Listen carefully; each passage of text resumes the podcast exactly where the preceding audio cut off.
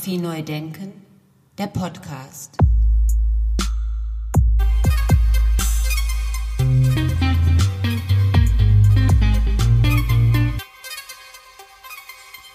Ja, herzlich willkommen und schönen guten Tag zu meinem Podcast Fotografie neu denken.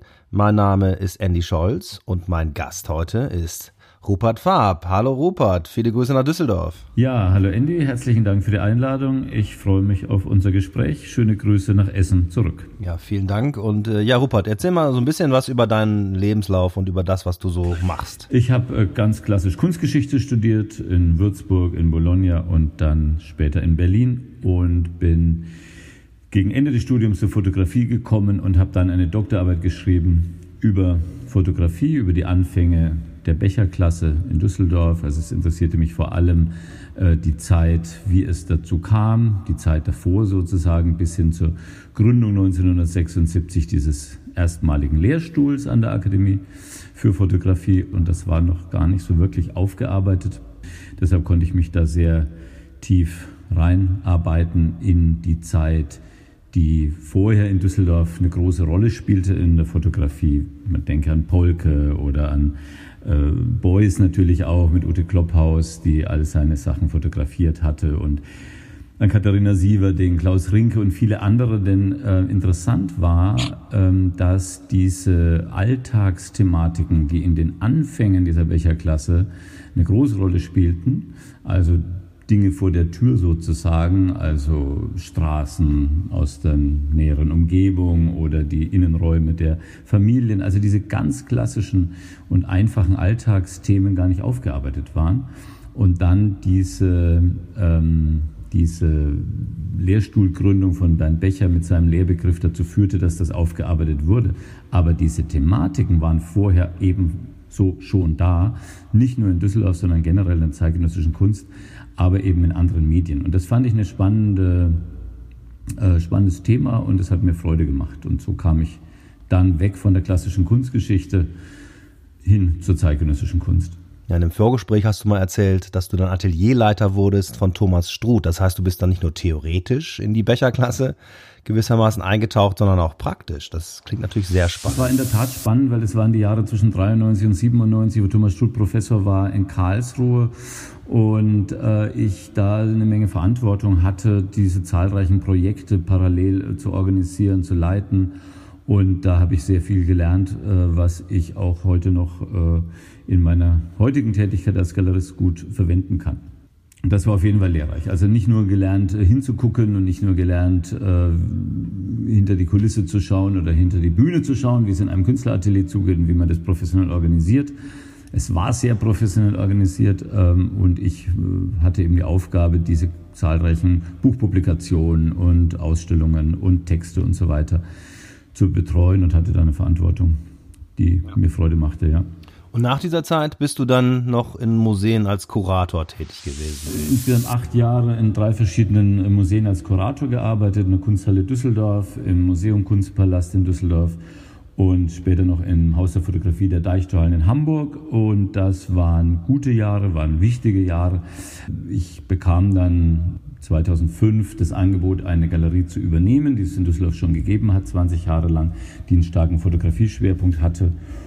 Und da ich damals sehr stark im Bereich der Fotografie gearbeitet habe, hat die damalige Galeristin Gabi Krauser äh, an mich gedacht, mich zu fragen, ob ich diese Galerie übernehmen wolle. Das war mir zunächst ein ganz fremder Gedanke, weil ich als Kurator ja mich in den Museen sah und den Markt überhaupt nicht kannte und es für mich sehr fremd war. Und dann habe ich aber nach einigem Nachdenken eine große Freude an dem Gedanken verspürt, eine Galerie zu machen, weil man eben selbstbestimmt arbeiten kann und weil man im Unterschied zum Museum seine eigenen Projekte bestimmt und sozusagen jeden Tag sich die Arbeit selber schafft und neu schafft und Ideen entwickeln kann und einfach äh, der Kapitän ist. Zwar auf einem kleinen Schiff, aber man ist der Kapitän und das macht mir Freude und das macht mir bis heute Freude. Das sind es 15 Jahre, werden es jetzt im Winter. Und äh, ich würde es wieder tun und äh, ja, macht mir großen Spaß. Muss allerdings gleich dazu sagen, weil ich das oft gefragt werde heute noch, ob ich eine Fotogalerie leite. Das tue ich explizit nicht. Mich hat sehr gereizt, mich zu öffnen allen anderen Medien gegenüber. Und das habe ich schon sehr früh begonnen äh, mit, ja, also die zweite Ausstellung war direkt eine Zeichnungsausstellung damals und Die allererste war eine rauminstallative Ausstellung. Also ich habe ganz schnell äh, das erweitert, weil ich es schade gefunden hätte, sich einzuengen auf ein Medium. Als Galerie finde ich es reizvoll, wenn unterschiedlichste Medien, und da gibt es ja viele, parallel in einem Programm sind. Und ich habe auch heute noch Positionen, die mit Fotografie arbeiten, aber keine reinen Fotopositionen. Fotografie neu denken. Ja, danke Rupert. Ich habe dich ja nicht nur eingeladen, weil ich hier deine Galerie erstens sehr schätze und zweitens, weil wir uns schon länger kennen, sondern weil du auch ein Festival in Düsseldorf gegründet hast, nämlich das Düsseldorf Foto Plus. Kannst du da ein bisschen was zu erzählen? Ähm, ja, das hatten wir jetzt dieses Jahr erstmals ähm, auf die Schiene gesetzt, einen Auftakt sozusagen gemacht von einem neuen Festival, was Düsseldorf Foto Plus heißt. Dieses Plus ist wichtig, weil es uns nicht allein um das Medium der Fotografie geht, sondern um sämtliche Ausformungen der Fotografie, also das Bewegtbild, Time-Based Media, äh, Sound, Sonic, äh, Video, also alle Formen, die es heute gibt und in der Zukunft geben wird, äh, mit einzubeziehen. Äh, wir sind ja in einer Stadt, in der ähm, an der Düsseldorfer Akademie schon seit den 60er, 70er Jahren solche Experimente mit Bewegtbild gemacht wurden. Namjoon Paik, Ulrike Rosenbach, äh, Klaus von Bruch, ähm, sind ja viele zu nennen. Und in der heutigen Zeit ist es ja viel, viel weiter gegangen. Die Stosche Collection in Düsseldorf führt das ja auch auf internationalem Niveau vor, wo, ähm, wohin sich diese Medien entwickelt haben. Und deshalb ist uns dieses Plus wichtig. Natürlich wollen wir die Fotografie im Blick behalten und die gar nicht aus äh, vergessen, gar nicht. Deshalb heißt es ja auch Düsseldorf Foto. Aber dieses Plus zeigt eben, dass wir darüber hinaus blicken über das klassische Medium der Fotografie. Jetzt finde ich ja Düsseldorf als Ort für so ein Festival ganz, ganz wunderbar, weil Düsseldorf hat eine lange Tradition. Du hast es ja auch vorhin schon angesprochen, eine lange Tradition für fotografische Bilder. Jetzt steht aber natürlich ein Name, worüber du auch eine Doktorarbeit geschrieben hast, ganz vorne. Das ist nämlich die Becherklasse sozusagen. Also wir als Studenten haben das natürlich immer so empfunden, dass das quasi die Foto Düsseldorfer Schule ist. Und da spricht man ja auch von, von der Düsseldorfer Schule. Ähm, aber wie, wie siehst du das heute? Du hast das ja alles miterlebt und mitgemacht. Wie, wie, was denkst du heute dazu?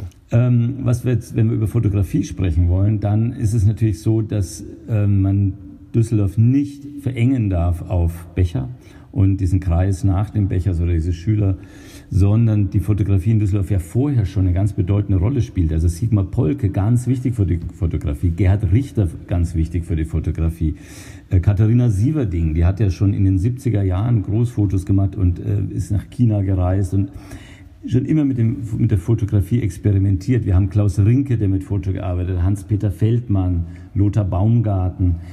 Und dann, was ich vorhin schon ansprach, auch diese Bewegtbilder wie Namjoon Paik und Klaus von Bruch und ähm, Ulrike Rosenbach und so weiter. Also das gab es alles schon und das ist natürlich ein Riesenerbe in dieser Stadt. Und äh, wir wollen aber jetzt gar nicht uns beeindrucken lassen von diesem Riesenerbe, sondern wir wollen in der Gegenwart gucken, was es jetzt im Augenblick hier gibt. Und das ist auch beachtlich. Da gibt es eine ganze Menge äh, toller Positionen, sowohl älterer, aber auch eben die junge Generation ist sehr stark, sehr konzentriert, gibt es tolle äh, Künstler, die sehr professionell arbeiten, die allermeisten an der Akademie ausgebildet, aber nicht nur. Wir haben auch die Medienhochschule in Köln, ist ja auch wichtig. Und äh, die Künstler arbeiten ja über die Stadtgrenzen hinweg oder leben in der einen Stadt, arbeiten in der anderen. Äh, oder auch Essen ist natürlich auch eine wichtige äh, Stadt für die Fotografie in dieser Region. Und wir versuchen halt einfach in Düsseldorf äh, es stattfinden zu lassen und dass wir in Düsseldorf äh, gute Ausstellungen machen mit diesem Düsseldorf Foto Plus und äh, haben das Bewusstsein, dass wir in einer Stadt mit einer großen Tradition sind. Ja, das ist richtig.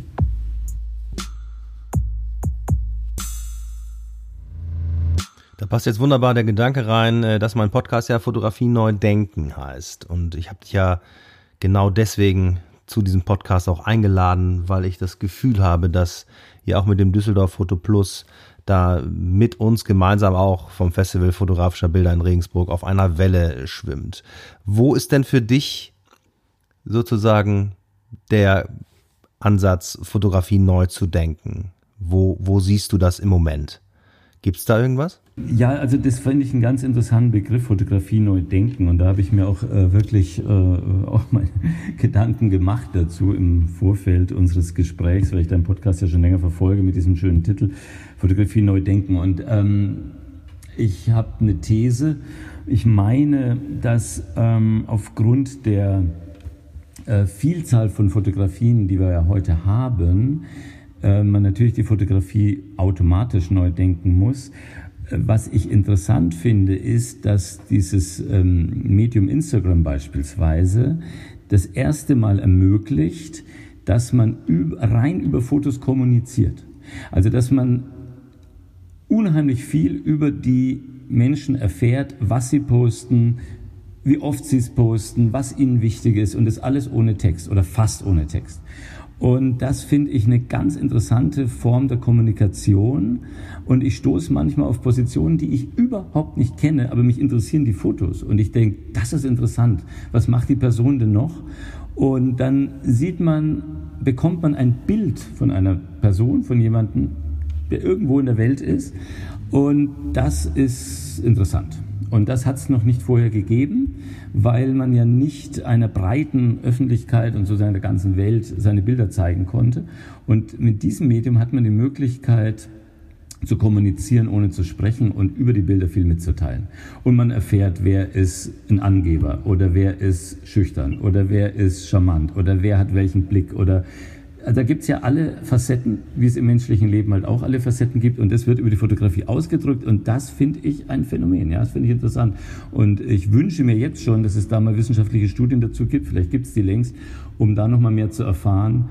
Oder dass auch die Soziologen sich des Themas mal annehmen, weil da würde ich gerne noch mehr erfahren, wie das eigentlich funktioniert und was es auch wieder bei anderen auslöst.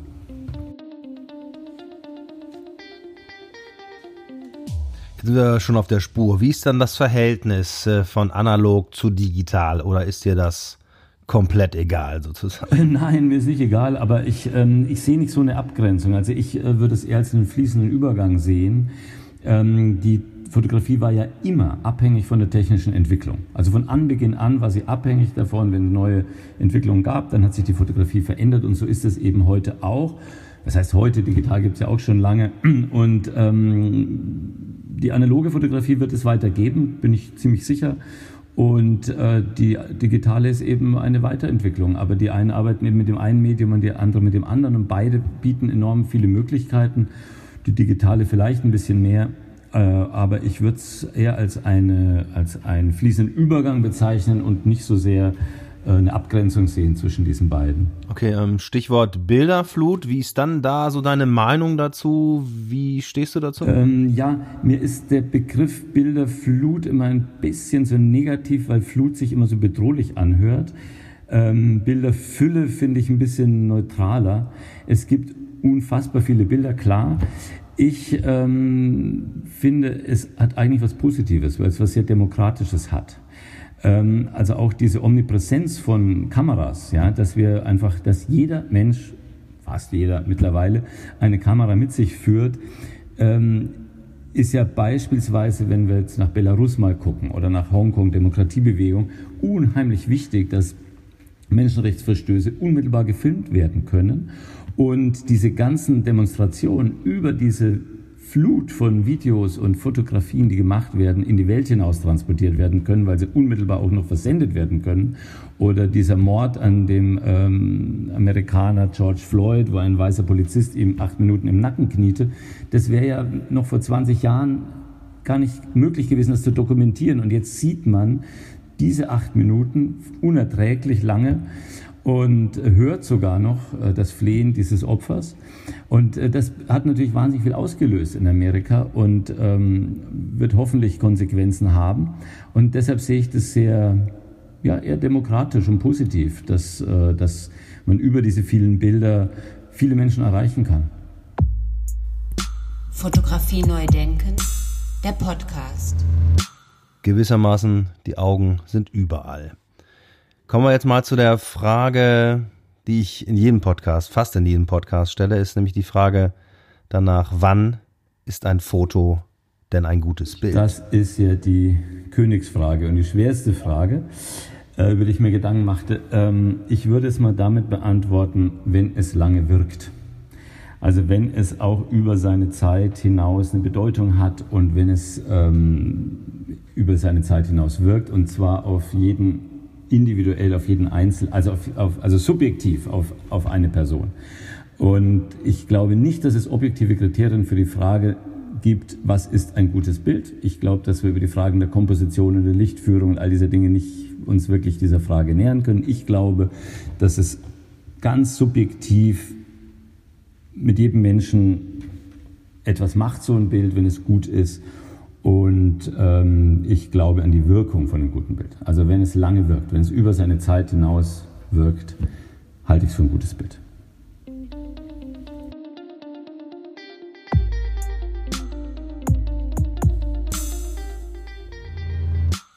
Ja, wir haben unser Festival in Regensburg zum Beispiel ganz bewusst Festival fotografischer Bilder genannt, um so ein bisschen vielleicht einen Unterschied klar zu machen zwischen Fotografie und fotografischer Bilder. Gibt es den für dich auch? Ja, doch würde ich sagen. Also ich würde sagen, dass Fotografie eben ähm, zum einen natürlich der Begriff für das Medium selbst ist, aber auch für mich steht für diese Fülle von Fotografien, die es gibt und daraus kann dann ein fotografisches Bild entstehen, aus der Masse sich sozusagen herauslösen und was dann über seine Zeit hinaus auch eine Gültigkeit hat. Also als Beispiel will ich mal diese ganz berühmte Fotografie von äh, Robert Kappa nennen, von dem, diesem Kriegsfotografen, der in dem Augenblick, als ein Soldat getroffen wurde, auf den Auslöser gedruckt hat. Ein weltbekanntes Bild, also hatte in seiner Wirkung sicherlich äh, so starke pazifistische Auswirkungen wie Picassos Guernica. Ähm, dieses Bild ist ja entstanden aus einer Flut von zigtausenden von Kriegsbildern, aber dieses eine hat sich eben herausgelöst. Also würde ich sagen, das ist ein fotografisches Bild, äh, was weit über seine Zeit hinaus steht. Und solche Bilder gibt es ja immer wieder äh, in der Fotogeschichte und deshalb würde ich diese Unterscheidung, die du da triffst, unterstützen und sagen, ja, man muss äh, unterscheiden zwischen Fotografien und einem fotografischen Bild. Jetzt bist du ja explizit jemand, der auch gerne zum Beispiel in seinem Galerieprogramm eben die Disziplinen miteinander vermischt. Und jetzt machen wir mal den Sprung in die Schule. Ähm, hast du das Gefühl, dass da die Fotografie zu wenig behandelt wird? Oder wie würdest du da, was, welche Empfehlungen würdest du da aussprechen? Also Stichwort Medienkompetenz, Bildkompetenz und so weiter. Also ich finde, es muss stattfinden. Ich finde ohnehin, die Schulen könnten äh, doch zum Beispiel mal 14 äh, Tage vor den Sommerferien, wenn die Noten geschrieben sind, können die doch mit den Kindern einfach mal äh, ins Museum gehen, einen Tag lang oder, oder nicht einen ganzen Tag, aber vielleicht zwei, drei Stunden und einfach mal drei Bilder anschauen. Eine Malerei, eine Fotografie, eine Skulptur. Und das soll der Lehrer gar nicht dazu sagen, sondern die Kinder sollen einfach mal gucken auf diese drei Bilder, zwei Stunden lang insgesamt und einfach mal gucken, was sie da sehen. Ich hatte das Glück, einen Professor zu haben, der uns immer verboten hat, Bücher zu lesen und erst mal sagte, schaut euch mal die Bilder an, wundert euch über die Bilder. Und erst wenn ihr lange, lange, lange geguckt habt, dann könnt ihr auch mal in die Sekundärliteratur reinschauen. Das hat mir viel geholfen. Und dieses Hingucken, sich einlassen, auseinandersetzen mit einem Bild. Und ich glaube, dass die Schulen gut daran täten, denn da würden sie, um dein Stichwort aufzugreifen, Medienkompetenz erziehen denn wenn die Kinder lernen, genau mal hinzugucken, dann äh, gehen sie auch sorgsamer mit diesen Massen von Bildern um, die sie den ganzen Tag da rausschießen. Und da muss man natürlich auch unbedingt in den Schulen schon auch auf die Gefahren hinweisen, die, die es birgt, ja, wenn Kinder unbedacht äh, Bild, äh, Fotos rausschicken.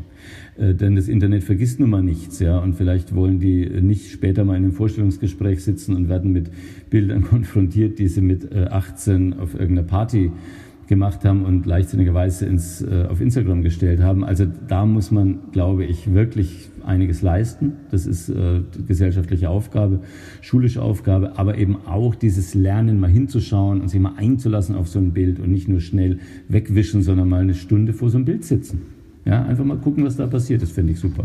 Ich habe mich letztens mit einem Kunstpädagogen unterhalten und der hat gesagt, ja, es ist ja eine gute Sache eigentlich, aber wir müssen natürlich auch in die Elternhäuser gucken. Also wir müssen auch in die Erwachsenenwelt äh, irgendwie an die Erwachsenen herankommen. Wie erlebst du das denn in deiner täglichen Arbeit in der Galerie zum Beispiel? Also ich, zwei Dinge. Also ich glaube, also was die Schule leisten kann, ist, glaube ich, wirklich den Kindern so eine Welt mal zu eröffnen und immer über so eine Schwelle eines Museums zu gehen und zu sagen, guck mal, das gibt's. Muss ja nicht ein Museum sein, kann auch eine Galerie sein, kann auch ein Kunstverein sein. Also einfach mal, das gibt's, da kann man hingehen, da kann man sich Bilder anschauen. Ja, einfach mal gucken. Das ist die eine Sache. Das zweite mit Erwachsenen, die können wir natürlich nicht erziehen. Und ähm, ob wir das in die Gesellschaft reinkriegen, weiß ich nicht. Ich habe aber in der Tat immer wieder, auch in der Galerie, auch erst kürzlich, Begegnungen mit Menschen, die noch nie in der Galerie waren, aber wahnsinnig intensiv auf diese Dinge gucken, die wir hier haben. Deshalb glaube ich zum Beispiel auch an, den, also an, an die Zukunft von Galerien, weil man das äh, originale Erleben eines Kunstwerks eben nicht übers Internet und eben nicht über Instagram oder über irgendwas ersetzen kann, sondern die Aura des Kunstwerks, abgedroschener Begriff, ich weiß trotzdem so, die Aura ist einfach durch nichts zu ersetzen. Und deshalb diese originale Erfahrung mit dem Bild, ich stehe da jetzt ganz alleine, nur ich stehe jetzt vor dieser Skulptur, vor diesem Gemälde, vor dieser Fotografie. Und niemand sonst kann das sehen in diesem Augenblick, das ist einfach immer noch reizvoll, denn wir haben ja als Galerien sind wir ja fast mittelalterlich, was die merkantile Form des Handelns angeht. Da steht der Galerist, die Galeristin neben dem Bild und verkauft dieses Bild. Das ist ja Mittelalter, aber äh, die Galerien sind ja da, sie sind ja präsent. Die Kunstmessen gibt es ja immer noch und äh, die ganzen Ausstellungsformate der Galerien. Also ich sehe darin, in dieser Entschleunigung, in dieser Langsamkeit äh, auch einen Grund für den Erfolg von Galerien.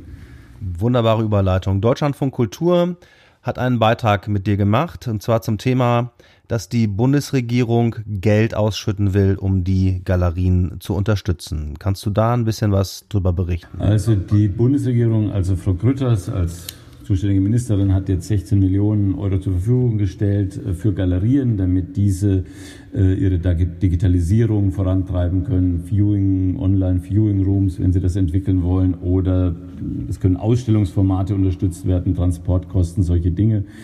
Ähm, ich sehe darin den guten Willen. Aber ich persönlich glaube, dass es wesentlich hilfreicher und wesentlich nachhaltiger wäre, wenn man Kunst ankaufen würde von den Galerien, denn es ist ja nun mal unser Kerngeschäft, das Verkaufen von Kunst. Und wenn man äh, Kunst nämlich kauft, hat man nämlich eine Win-Win-Win-Win-Situation, also eine vierfache Win-Situation. Warum? Ich will es erklären. Die, ähm, es gibt einen Gegenwert für das Geld, also das Geld verpufft nicht, sondern es gibt Kunst gegen Geld. Das heißt, das ist schon mal, es bleibt erhalten der Wert. Er wird nur umgetauscht in Kunst. Zum Zweiten, die Galerien können damit weiterarbeiten, ihre Arbeit machen und ihre Künstler betreuen. Das ist ja die Aufgabe von Galerien, Künstler zu vertreten. Die Künstler selber können, wenn an Museen verkauft wird, ebenfalls weiterarbeiten, weil sie Umsätze machen. Die Museen haben die Chance, endlich mal Sammlungslücken zu schließen. Es fehlen ja ganze Künstlergenerationen in den Häusern, weil die Ankaufsetats seit Jahrzehnten viel zu mickrig waren. Und die Bevölkerung bekommt die aktuelle Kunstproduktion zu sehen, gerade auch in so einer Corona-Zeit. Das wäre doch wunderbar, wenn man in zehn Jahren zurückblickt und sagt, wow, das waren diese Jahre, wo es dem Land schlecht ging wegen diesem Virus. Und ähm, in der Zeit wurde das und das angekauft. Das andere, was Frau Kutters versucht, ist ja sicher nett und ich sehe schon den guten Willen und so weiter. Ich glaube nur, dass das kurzfristige Strohfeuer sind. Ähm, mir jetzt eine Ausstellung zu sponsern ist toll, äh, aber oder auch Lesungen werden dann gefördert oder sowas. Wir sind ja keine Kunstvereine. Wann mache ich denn mal eine Lesung? Mache ich schon auch mal, aber das sind doch nicht meine, meine Hauptkosten. Also ich hätte es langfristig und nachhaltiger gefunden, das gleiche Geld zu nehmen und Kunst zu kaufen. Und was ein bisschen schade ist, ist jetzt, so ein Programm wird es jetzt nicht nochmal geben. Ja, das sind jetzt 16 Millionen und äh, das war's jetzt mit der Förderung, fürchte ich. Aber wir werden, weil der Kulturländersache ist, beim Land NRW nochmal einen Vorstoß machen, denn ich finde, dass ein Land dieser Größe, mit dieser dichten Kultur in NRW, mit diesen wahnsinnig vielen Museen, Kunstvereinen, Künstlern, die in die Welt hinaus Impulse gesetzt haben, die kann sich nicht wegducken, dieses Land oder diese Regierung. Äh, Frau Pfeiffer-Pönsken hat bisher überhaupt nicht reagiert auf unsere Vorstöße. Ich habe mit Daniela Steinfeld zusammen einen Vorschlag gemacht, äh, dass sie Kunst kaufen sollen. Das war schon im Frühsommer. Und da gab es keine Antworten, also keine Reaktion. Und da werden wir nochmal nachhaken, denn ich finde schon, dass auch so ein Bundesland dieser Größe in die Verantwortung muss.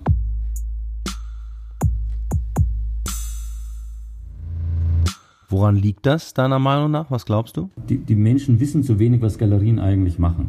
Und das war jetzt auch eine Erkenntnis in dieser Corona-Krise, dass ich gemerkt habe, wir müssen viel mehr erklären, was wir tun. Und wir Galerien müssen auch viel mehr kooperieren und viel mehr, also die Leute wissen es gar nicht. Ich glaube auch die Minister, die wissen es gar nicht. Da ist irgendein Raum und verdienen irgendein ominöses Geld mit irgendwas und es ist gar nicht klar, dass wir, dass wir ähm, ja die Künstler über lange, lange, lange äh, Phasen vertreten und mit denen auch durch schwierige Phasen gehen und die begleiten und die ausstellen und in Sammlungen vermitteln und das Werk erklären und hundertfach erklären und Vorschläge für Ankaufskommissionen machen und äh, sie in Themenausstellungen vermitteln und so weiter. Also wir sind ja die Schnittstelle oder wir sind ja das Scharnier zwischen Atelier und der Öffentlichkeit und bieten den Künstlern eben auch eine Plattform, um ihre Werke überhaupt in ordentlichen Ausstellungen zeigen zu können. Das können sie in Ateliers so gar nicht wie in einer Galerie. Also, und wir sind auch die sprachlichen Vermittler, ja. Also wir reden über die Kunst, denn die Künstler selber, die malen ihre Bilder oder fotografieren ihre Bilder, die sollen gar nicht, brauchen sie gar nicht darüber reden. Aber wir vermitteln es in den Markt hinein und wir haben die Kontakte. Und das ist alles gar nicht so richtig klar und ich glaube, da müssen wir noch äh, viel mehr arbeiten dran, dass die Tätigkeit des Galeristen überhaupt mal in die Öffentlichkeit dringt.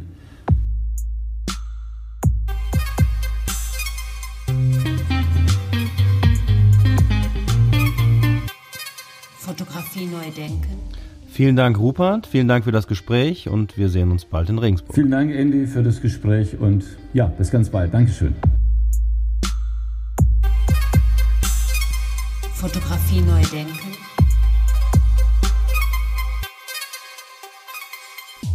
Ja, vielen Dank an Rupert Farb nochmal an dieser Stelle. Vielen Dank für die offenen Worte und für die Einblicke in die Welt der Galerien. Mehr zur Galerie Farb finden Sie unter www.galeriepfarb.de.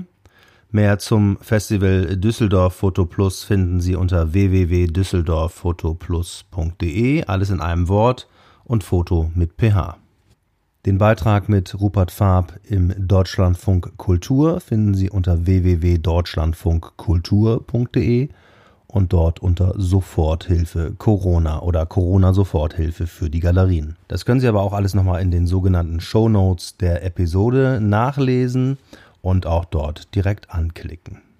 Ja, da bleibt mir nur noch zu sagen, ich freue mich auf das Festival fotografischer Bilder. Rupert Farb wird ja ein Teil des Festivals und des Symposiums vor allen Dingen werden.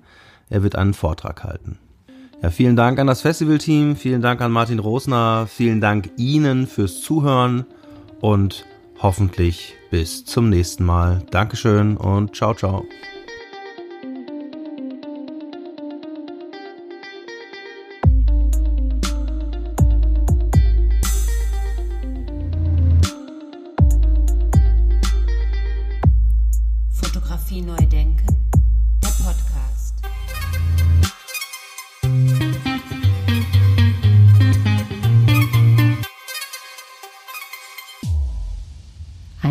Produktion von Studio Andy Scholz 2020.